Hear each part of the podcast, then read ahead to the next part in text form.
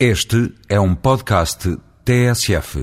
A cortiça é o único produto natural renovável em que Portugal é líder mundial, constituindo 2,7% das exportações, cerca de 900 milhões de euros por ano, e representando 3% do PIB. Centenas de empresas estão diretamente relacionadas com a produção florestal do sobreiro.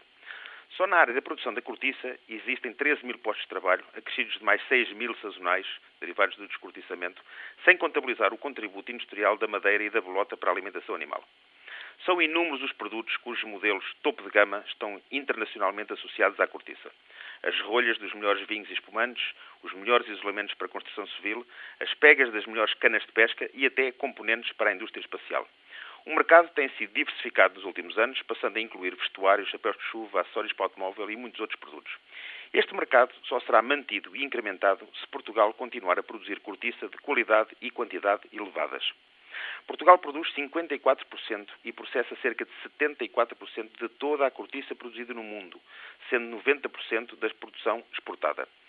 A área de povoamento florestal, onde o sobreiro é espécie única ou dominante, totaliza já mais de 730 mil hectares, 33% de toda a área mundial. Atualmente é já a espécie florestal dominante no país, devido aos fogos recorrentes que afetam o pinhal.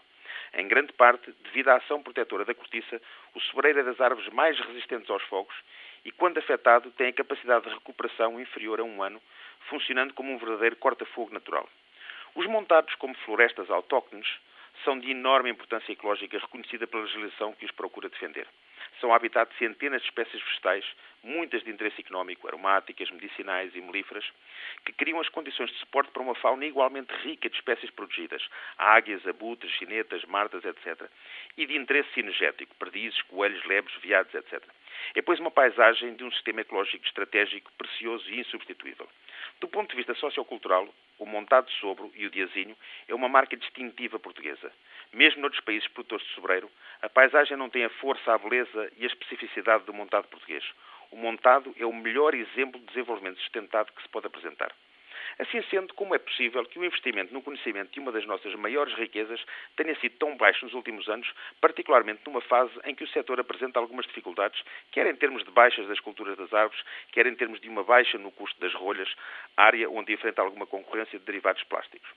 Alguns sinais têm existido para uma tendência de alteração desta situação, nomeadamente através do anúncio da criação de um observatório do sobreiro da cortiça a instalar na zona de Cruz e de uma atividade louvável por parte de produtores e da indústria transformadora no sentido de avançar a passos largos para a certificação florestal que só valoriza e credibiliza o setor, particularmente no estrangeiro mas um longo caminho há ainda a percorrer para aumentar o conhecimento da biologia do sobreiro.